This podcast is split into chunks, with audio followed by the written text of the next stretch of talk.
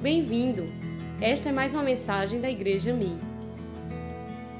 Nós estamos hoje na segunda semana da série O Rei está voltando. Vou deixar para cantar no final então, tá bom? Tudo bem? O Rei está voltando, segunda parte.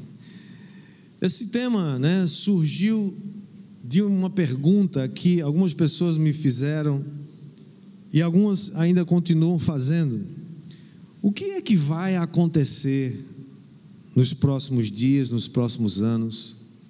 O que, que vai acontecer depois dessa pandemia?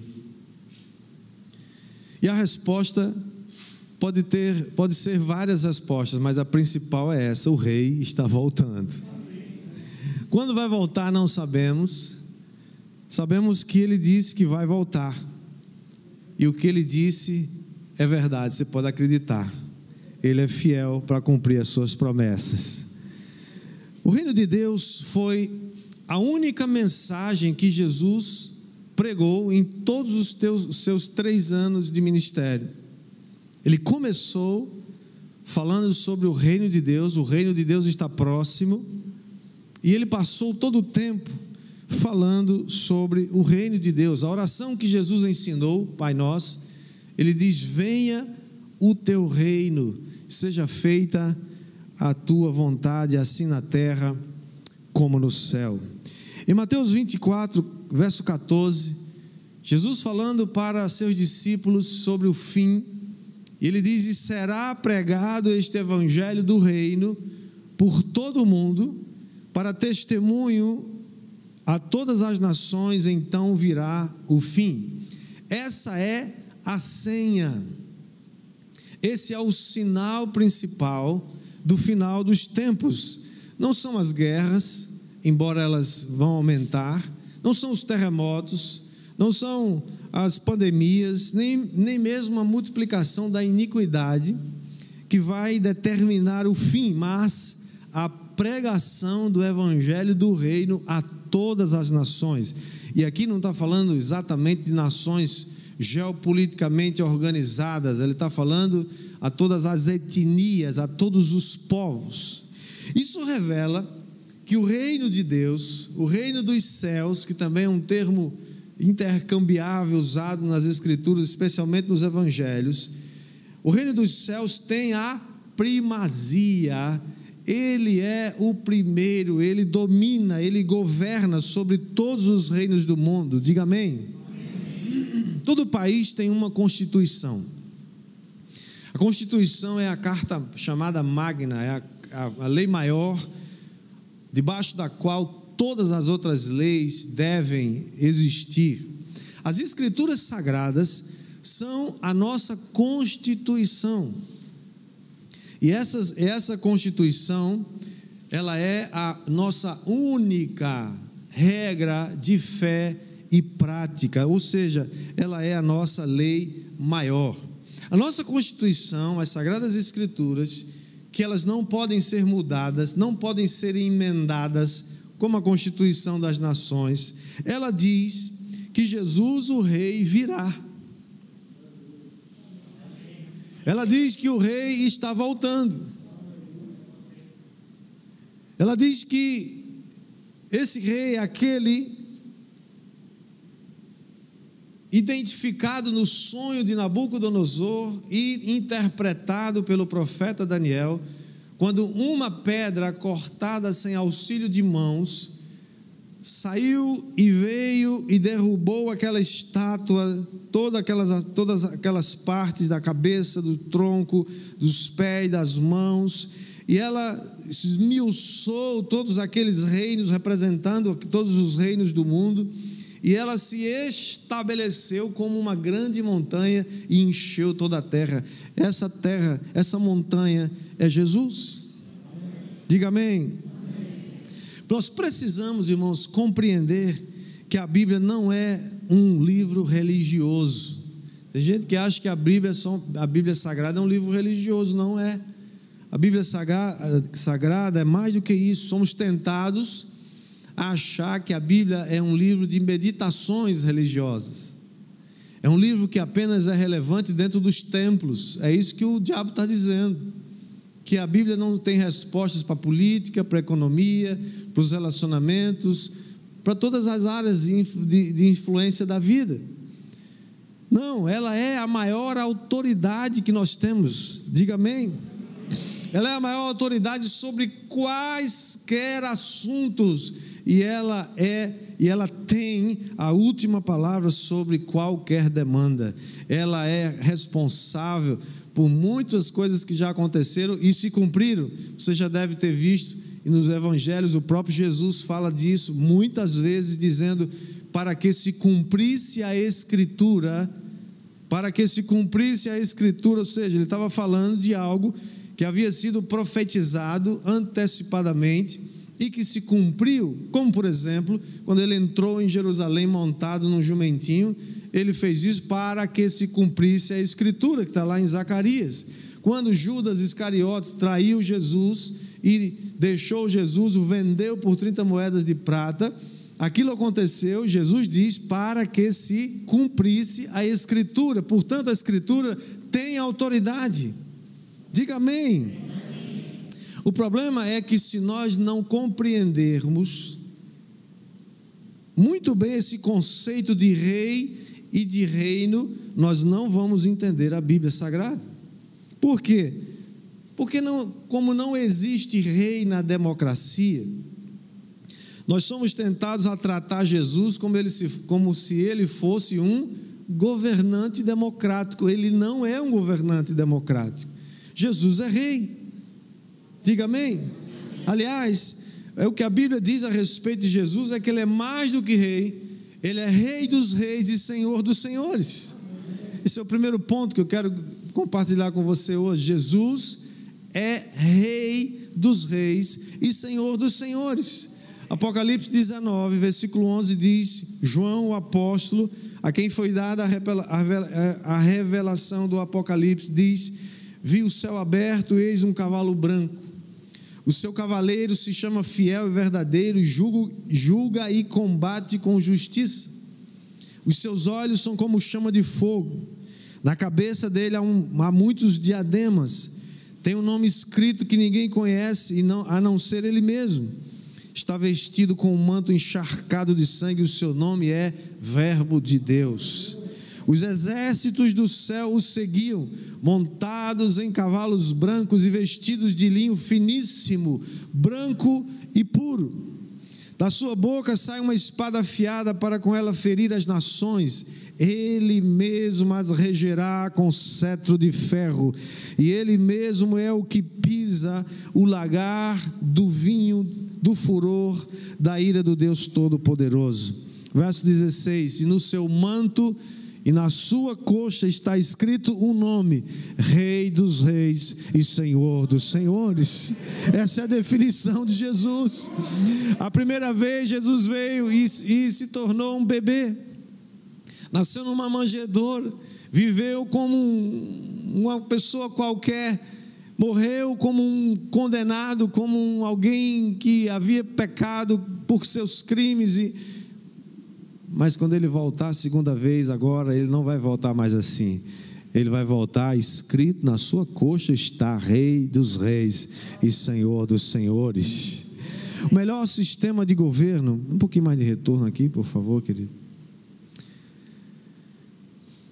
Talvez o melhor sistema de governo que a gente já conseguiu produzir nesse mundo é a democracia. O problema é que a democracia em todo o mundo é marcada por corrupção e ela sistematicamente faz oposição a Deus. Porque Deus não criou, irmãos, a terra, Deus não criou todas essas coisas para serem governadas por homens independentes, homens que não observam as leis de Deus. É por isso que a terra é um caos, a terra está um caos, e não é porque Deus é, Deus dá liberdade aos homens. Né? Algumas pessoas falam assim: por que, que se existisse Deus, Deus permitia tanto caos? Pois é, Deus é tão Deus que permite que você faça escolhas e você também pague pelas suas escolhas. Pelas consequências. Deus não criou esse mundo para ser governado dessa maneira, por isso que Paulo aos Romanos nos adverte dizendo que a criação aguarda a revelação da, da manifestação dos filhos de Deus, porque a terra está gemendo, irmãos, a terra geme pelo peso do pecado. A terra está gemendo, suportando angústias até agora, está lá em Romanos 8, 19. Até o tempo em que ela será redimida do cativeiro da corrupção. Quando que vai acontecer isso? Quando Jesus voltar e implantar seu reino definitivamente. Jesus veio para restaurar o governo do reino dos céus sobre a terra. Adão e Eva entregaram o comando dessa terra, o governo que havia sido dado a eles, eles entregaram na mão de Satanás. Jesus veio e não falhou. Jesus veio e tomou de volta o reino.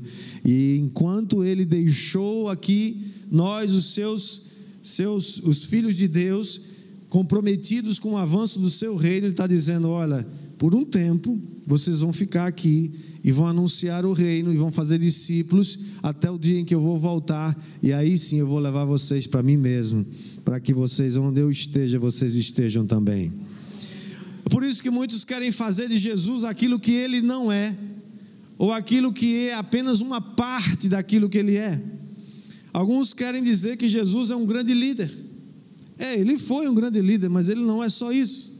Outros querem dizer que Jesus é um grande, foi um grande revolucionário, porque revolucionou o tempo da sua época e mexeu com os poderes. É verdade, ele provocou mudanças radicais, mas ele é muito mais do que isso. Alguns querem transformar Jesus apenas num profeta.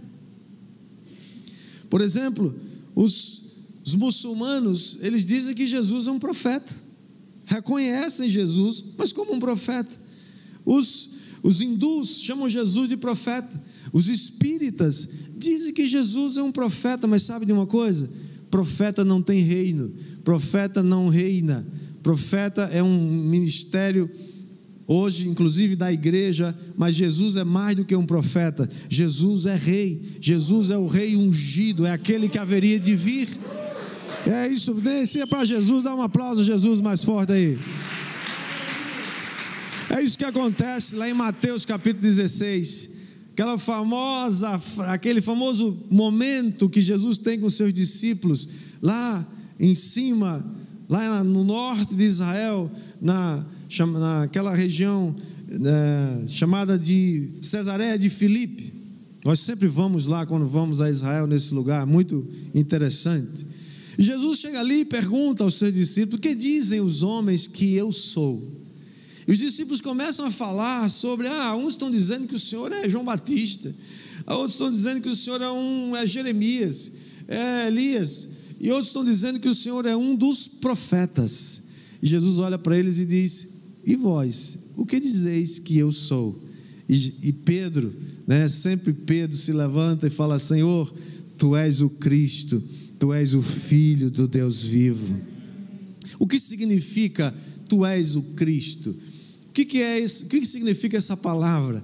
Se a tradução de uma, literalmente dessa, dessa frase que diz que Jesus é o Cristo, aquele que haveria de vir, que foi esperado, que foi profetizado no Antigo Testamento e o seu nome é Rei Ungido. Esse, essa é a definição de Jesus. Pedro então estava dizendo: Olha, Senhor, tu és o Rei ungido que foi prometido no Antigo Testamento. E, e Jesus olha para Pedro e diz assim: é, Bem-aventurado és tu, Simão Barjonas, porque não foi carne e sangue quem te revelou, mas o meu Pai que está nos céus. Em outras palavras, Jesus disse assim: Pedro, parabéns, cara, você entendeu tudo. Você entendeu. Eu não sou apenas um profeta, eu não sou apenas um grande líder, eu não sou apenas um, um, um evangelista, eu sou o rei, um rei ungido. E embora essa revelação não tenha chegado no palácio de Herodes, não tenha chegado nos escribas e fariseus, mas chegou para Pedro, mas chegou para eles. E mais ainda, ele diz sobre esta pedra: que pedra? Sobre esta revelação, sobre esta revelação, Pedro, que você acaba de ter, que eu sou o rei ungido que havia de vir, sobre esta revelação eu edificarei uma igreja, e as portas do inferno não prevalecerão contra ela. Portanto, Jesus Cristo é Rei dos Reis e Senhor dos Senhores. Segunda coisa que eu queria compartilhar com você é que aqueles que foram comprados com o sangue do Cordeiro também reinarão sobre a terra com ele. Você foi comprado com o sangue do Cordeiro? Você foi comprado com o sangue do Cordeiro? Levanta sua mão bem alto.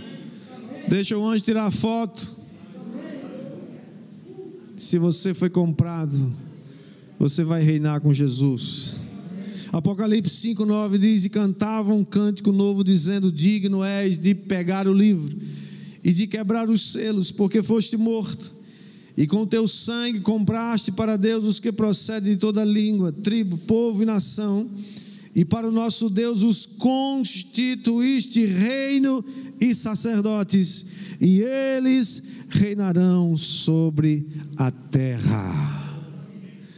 Diga, eu vou reinar sobre a terra. Nós vamos reinar sobre a terra. Ei, você mesmo mascarado assim, mas você tem cara de rainha, tem cara de rei. Pode falar para o seu vizinho aí, você tem cara de rei, viu? Você tem cara de rainha.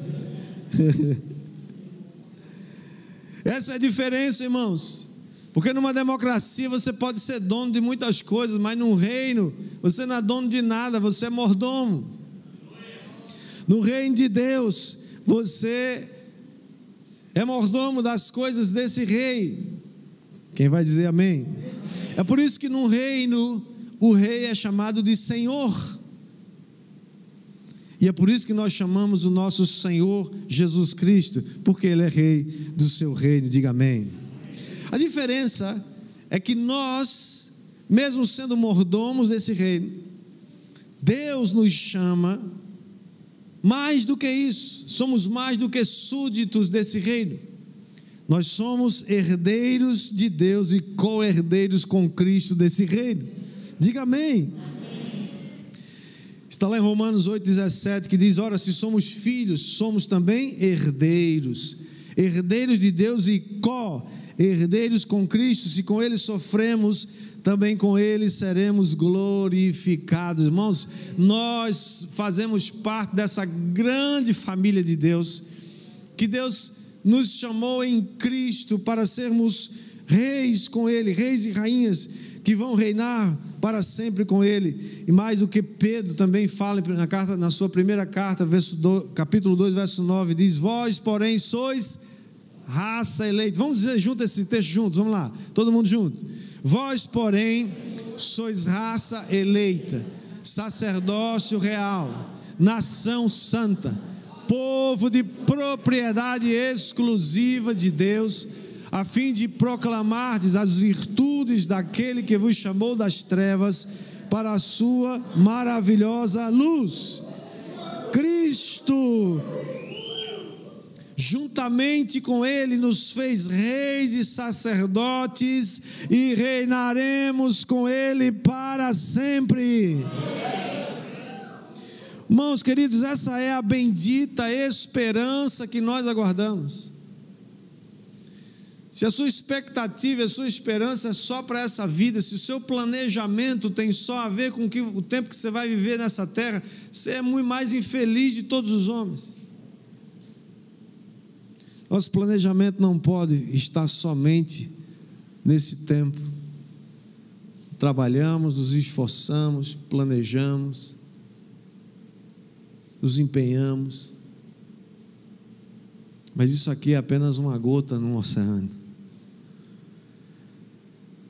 Tito 2,13 fala sobre isso. Ele diz: aguardando a bendita esperança e a manifestação da glória do nosso grande Deus e Salvador Jesus Cristo. Aguardamos não somente a salvação das nossas almas, aguardamos a manifestação da glória. A manifestação da glória. E por último, terceiro lugar. na Nova Jerusalém, entrarão todos os inscritos no livro da vida do Cordeiro. Você tem seu nome escrito no livro da vida? Alguém pergunta, mas pastor, não sei, não tenho certeza. Será que eu mereço?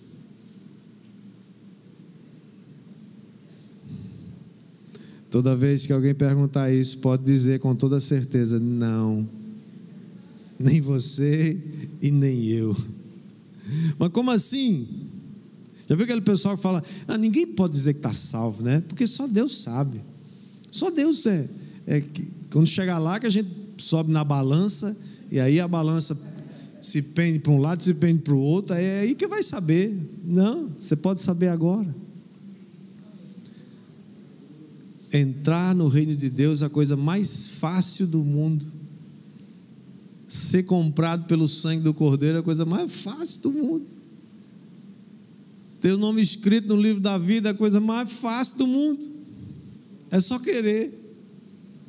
Só dizer sim, Jesus, eu quero. Mas é só isso. Lamento desapontá-lo, mas é só isso. Mas não tem que fazer nada para ser salvo, não. Você vai fazer porque você foi salvo. Você vai fazer porque você quer agradar ao Senhor que te salvou. Você vai fazer porque você quer ganhar um galardão. Você quer, você quer fazer porque isso é a sua nova natureza. Mas para ser salvo, é de grátis. Apocalipse 21, 27 diz: Nela nunca jamais penetrará coisa alguma. Está falando da Nova Jerusalém, contaminada nem o que pratica abominação e mentira, mas somente os inscritos no livro da vida do Cordeiro.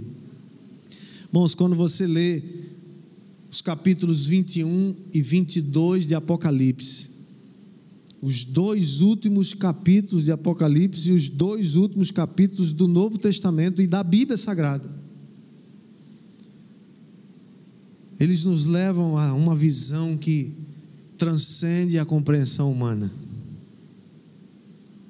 E eu quero desafiar você essa semana a ler todo dia esses dois capítulos. Até você decorar eles. Que aqui está descrito a sua bendita esperança. João o apóstolo, a quem foi dada a revelação do Apocalipse, ele vê novos céus e nova terra, ele vê a cidade santa, a nova Jerusalém, que desce, que descia da parte de Deus preparada como uma noiva adornada para o seu marido, perfeita, gloriosa. Isso está lá em Apocalipse 22, verso 3 diz: Então ouvi uma voz forte que vinha do trono e dizia: Eis o tabernáculo de Deus com os, seres humanos Deus habitará com eles, eles serão povos de Deus, e Deus mesmo estará com eles e será o Deus deles. Verso 4 diz: E lhes enxugará dos olhos toda lágrima. E já não existirá mais morte, já não haverá luto, nem pranto, nem dor, nem Covid, nem vírus, nem sofrimento, nem injustiça nem traição, nem inveja, nem orgulho, nem vaidade, porque as primeiras coisas passaram. Diga amém. Lhes enxugará dos olhos toda lágrima. Irmãos, quantas pessoas estão chorando hoje? Aliás, quem nunca chorou? A gente chora até de alegria, né? Mas tem muita gente chorando, com dor, sofrendo, frustrada, preocupada, contabilizando suas perdas. Mas sabe, eu quero animar você e dizer: Deus está te ensinando coisas preciosas com essas perdas aparentes que a gente está tendo hoje. Porque o rei está preparando uma nova criação. O rei está preparando você e eu para a gente poder desfrutar dessa nova criação. Você já imaginou como é que vai ser? Você já imaginou como é que vai ser essa nova criação? Você já imaginou como é que é essa, essa nova Jerusalém? Uma cidade linda, perfeita. Você tem condições de, de pensar, pensa numa coisa boa, pensa numa coisa maravilhosa, pensa numa cidade perfeita, não tem lixo, irmãos. Pensa num negócio que eu tenho raiva, o tal do lixo. Tem gente que parece que vive e gosta de lixo, né, não é? Na porta da casa dele tem uma, um troço de lixo. Às vezes você entra na casa da pessoa,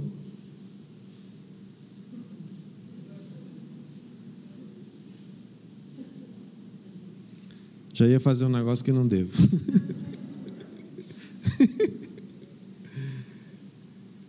não tem lixo, não tem esgoto correndo na céu aberto.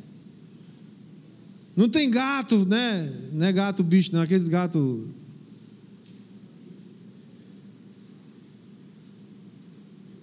Um lugar maravilhoso, paraíso, como Deus imaginou no início.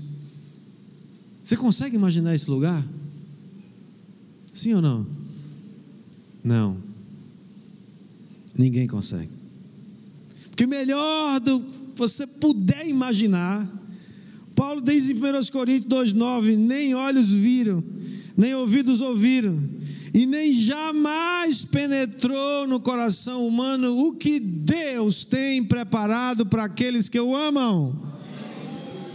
Você e eu não somos capazes de pensar sobre isso. Por mais que você consiga imaginar algo maravilhoso, perfeito, não chega nem perto. Não pega nenhuma letra. Porque nem olhos viram, nem ouvidos ouviram, nem jamais penetrou no coração do, do homem o que Deus está preparando para aqueles que o amam. Você ama Jesus? Se você ama Jesus, é para você que Ele está preparando.